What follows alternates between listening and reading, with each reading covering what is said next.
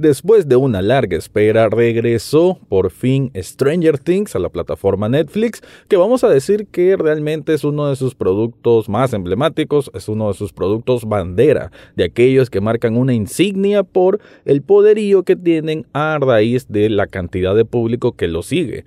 Stranger Things es un fenómeno que logró calar muy bien como una serie de esas que van a quedar a la posteridad en la televisión por su número de audiencia y con esta cuarta temporada o volumen 4 demuestran por qué es una serie tan efectiva, tan entretenida y tan atrapante. De eso es lo que voy a estar hablando en este episodio.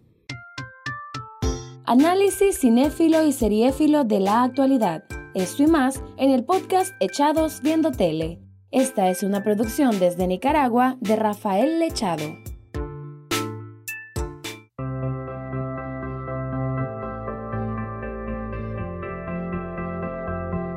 Bienvenido o bienvenida a un nuevo episodio de Echados Viendo Tele, el espacio para escuchar críticas, comentarios, opinión del mundo de las series y algunas veces de películas. Me quedo ahora con el apartado pues del mundo de las series para hablar de esta Stranger Things 4, que realmente como que tardó en llegar, ¿verdad? Como que se tomaron bastante tiempo y en el mar de series, en el mar de contenido que tenemos ahora, pues de pronto como que sí es necesario hacer una refrescada. Yo recomiendo que antes que miren estos 7 episodios que son los que contiene esta primera parte del volumen 4 de Stranger Things, hagan un refrescamiento, así a través de canales de YouTube o a través de otros podcasts, ¿por qué no? O a través de artículos que hay bastantes, ¿no? De, de resumen sobre o recap sobre las temporadas anteriores. En este caso, pues creo que ha habido una evolución bastante correcta por parte de la serie.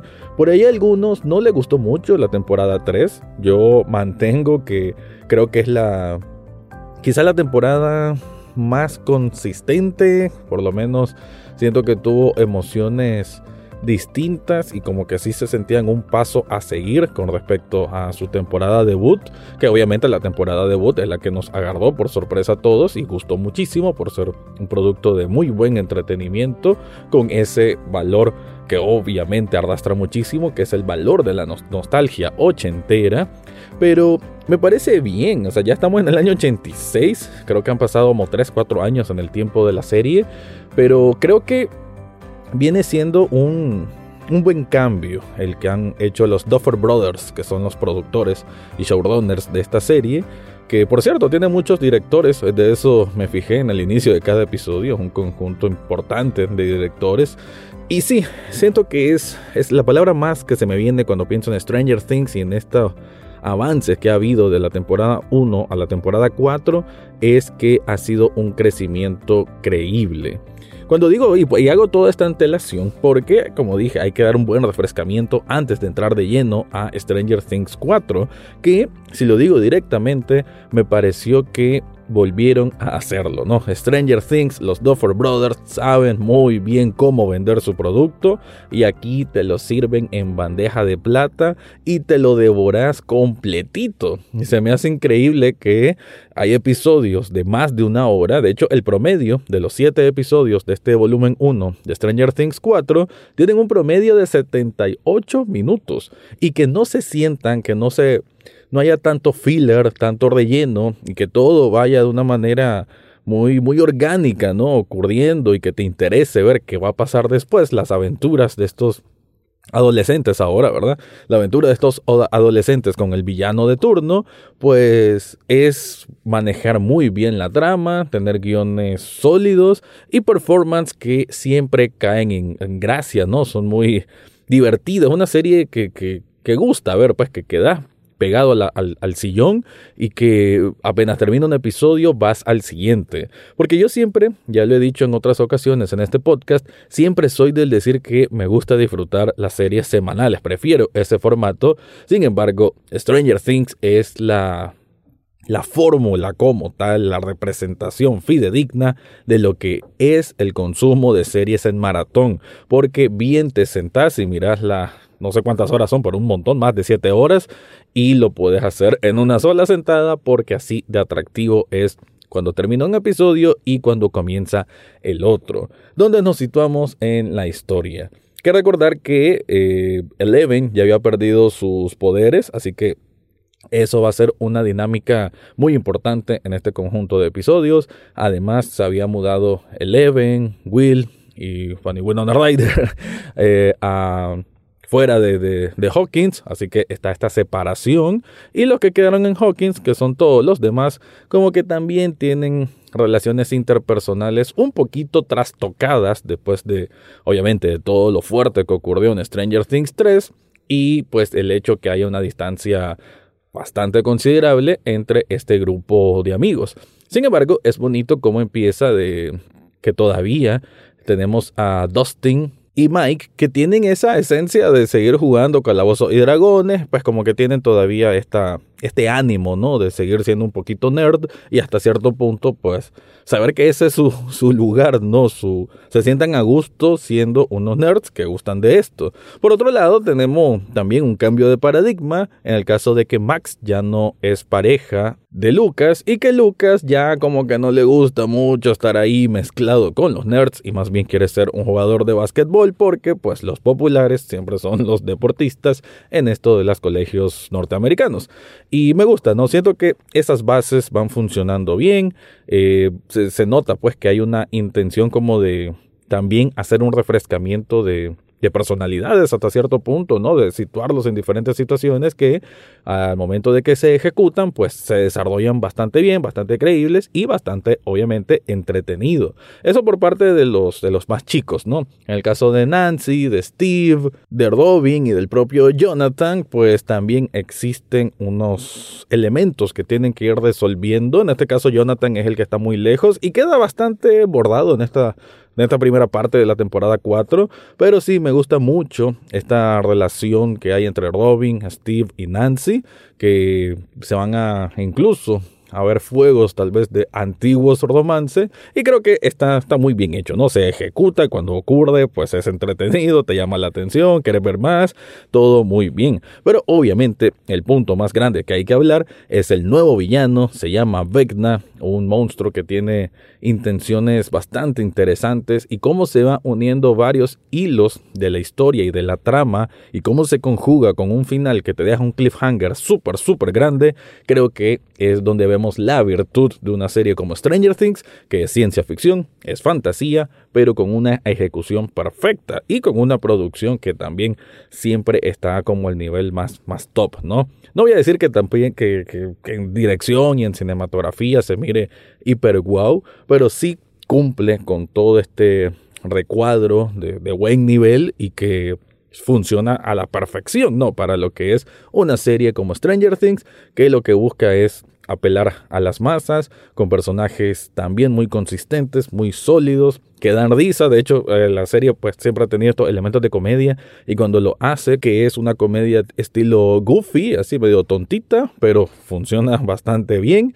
y creo que eh, el hecho de que haya como múltiples situaciones ocurriendo al mismo tiempo y que cada episodio se divide en estar 10 minutos con una situación, 10 minutos con otro grupo y así son varios como subgrupos, creo que todo eso al momento de condensarse, al momento de ir mezclándose, funcionan muy muy bien. Bueno, voy a contar más al respecto, obviamente sin caer en el terreno de los spoilers, pero antes te quiero contar algo. ¿Estás en búsqueda de un regalo especial para una persona especial? O por qué no, para vos mismo, yo te recomiendo a cabalidad Sublishop Nicaragua. Esta tienda de sublimación no solamente es para camisetas, sino para múltiples artículos que tienen ahí en la tienda. En cuanto a los diseños, ahí puedes tener bandas de rock, bandas de pop, ¿por qué no?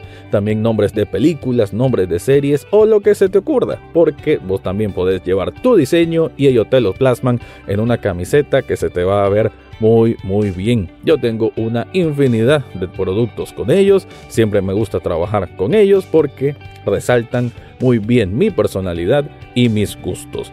Si te interesa, yo te dejo en las notas de este episodio el enlace para que descubras todo lo que ofrecen ahí.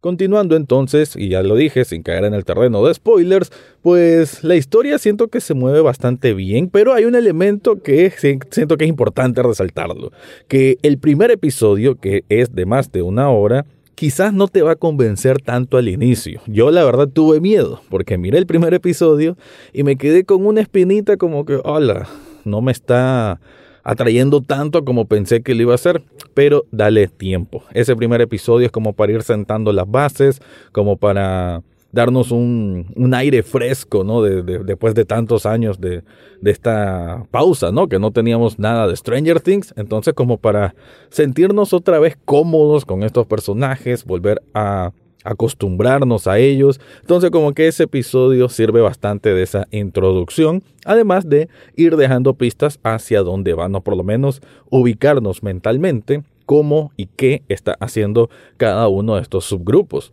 Porque uno que no mencioné es el caso del personaje de Winona Ryder, junto con aquel que traducía al, al ruso de la temporada 3, que andan en la misión de rescatar a Hopper, que pues ya estoy haciendo ningún spoiler porque se mira en el tráiler, ya se sabe que sí vivió, así que todo aquel momento muy emotivo, muy trágico de la temporada 3, pues son esos trucos al final medio engañosos, ¿no? Para alguien que nunca visto Stranger Things y que mire de, de la temporada 3 a la temporada 4 como que no pasó nada, pues se sentirá, sentirá, ¿no? Esa decepción de que, ah, para tanto teatro, si al final ahí nomás está vivo, pero bueno, no, no quita el hecho de que sea muy hasta cierto punto interesante eh, esta, esta misión de rescate por parte de Joyce, ese es el nombre que tiene el personaje de Winona Ryder, junto con Murday, que es el, el amigo de ella, que es el que traducía al ruso, que tratan de ir a esta cárcel en Rusia donde está Hopper con bueno con unos bajo el militares rusos que están ahí no, no precisamente torturándolo, sino obligando, casi que lo tienen como un esclavo, ¿no? Además que sabemos que tienen una relación con uno de los monstruos, que es obviamente un tema recurrente en Stranger Things. Pero si tengo que decir de que no está tan bien de este volumen 4, es que hay grupos muy buenos, muy entretenidos, pero quizás cuando vamos a otros como que baja un poquito, ¿no? En este caso me voy con esa parte de, ese viaje a Rusia, ¿no? Ese, ese intento de viaje a Rusia por parte de Joyce para rescatar a Hopper. Quizás es una de las partes un poquito más flojas, pero pues se compone más a mientras avanza y por también ahí el tema de Eleven que como que no encaja no volvemos al tema de Eleven no encaja luego hay un cambio en en la que la historia principal de Eleven, que es la búsqueda o el rescate de sus poderes a través de unos métodos que no voy a mencionar más, pero eso creo que a veces como que tenía demasiado tiempo aire, tal vez no era tan necesario, creo que llegaron un poquito tarde hasta la resolución, pero eso sí, tengan paciencia. Yo sí creo que vos que me estás escuchando vas a sentir un poquito como que, ay, no, otra vez Eleven, otra vez en este proceso de recuperar los poderes, pero, pero, pero, una vez que lleguen a la resolución y a cómo se atan muchos, muchos cabos que parecieran sueltos por estos grupos, ser muy separados, cómo se atan cabos y cómo se van brindando esas resoluciones y el caso de la importancia de Eleven, creo que vale la pena toda esa espera. También me parece una decisión muy inteligente por parte de este volumen 4, por lo menos esta parte 1, que mucho, y de hecho lo dicen muchas veces, que ahora que hay otro monstruo que obviamente también está matando gente en Hawkins, pues quienes tienen que resolverlo son otra vez estos chicos, estos adolescentes, pero sin una niña con poderes. Así que son simples humanos, simples aventureros que ya están acostumbrados a salvar al mundo. Pero se me hace muy curioso, muy inteligente también, ¿no? Aplicado, que lo digan, pues sí, vamos a tratar de vencer a un monstruo superpoderoso sin una niña con poderes, pero pues vamos, somos los únicos que podemos, somos los únicos que sabemos que existe el Upside Down y nos toca a nosotros salvar el planeta. Entonces, claro, pues de pronto la, la serie, como me decía mi hermano, se vuelve un poquito Scooby-Doo en que, ah, seguramente esto fue para esto y ta, ta, ta, ta, y aquellas conclusiones hiper rapidísimas para avanzar la trama, lo cual pues eh, se perdona, se, se entiende, ¿no? Que la trama tiene que continuar y no tienen que tardar mucho en llegar a esas conclusiones abruptas. Pero sí, pues son un grupo de jovencitos que tratan de salvar al mundo sin tener poderes y todo ese entrelazado de trama y de argumento se me hace muy muy bien ejecutado. Así que para concluir, la verdad que Stranger Things 4 vale mucho la pena, los capítulos que duran más de una hora no lo van a sentir, se diluyen rápidamente, ya queré ir al siguiente y vas a ver que va a ser tu nueva adicción de las próximas horas. Si todavía no te has dado la oportunidad de ver esta serie. Antes de irme, te recuerdo que Echados Viendo Tele también está en la televisión, en Canal 8, y se transmite los sábados a las 9 de la noche y domingo con repetición a la misma hora. Ahora sí me voy. Ese fue mi review o repaso por Stranger Things, volumen 4. Eso fue todo por hoy en Echados Viendo Tele. No olvides suscribirte desde tu sitio favorito, ya sea Spotify, Apple Podcast, Google Podcast o hasta en YouTube. En las notas del podcast encontrarás el acceso a Facebook, Twitter e Instagram, además de cómo hacer una donación de un café virtual a este programa. Gracias por escuchar y serán hasta la próxima semana.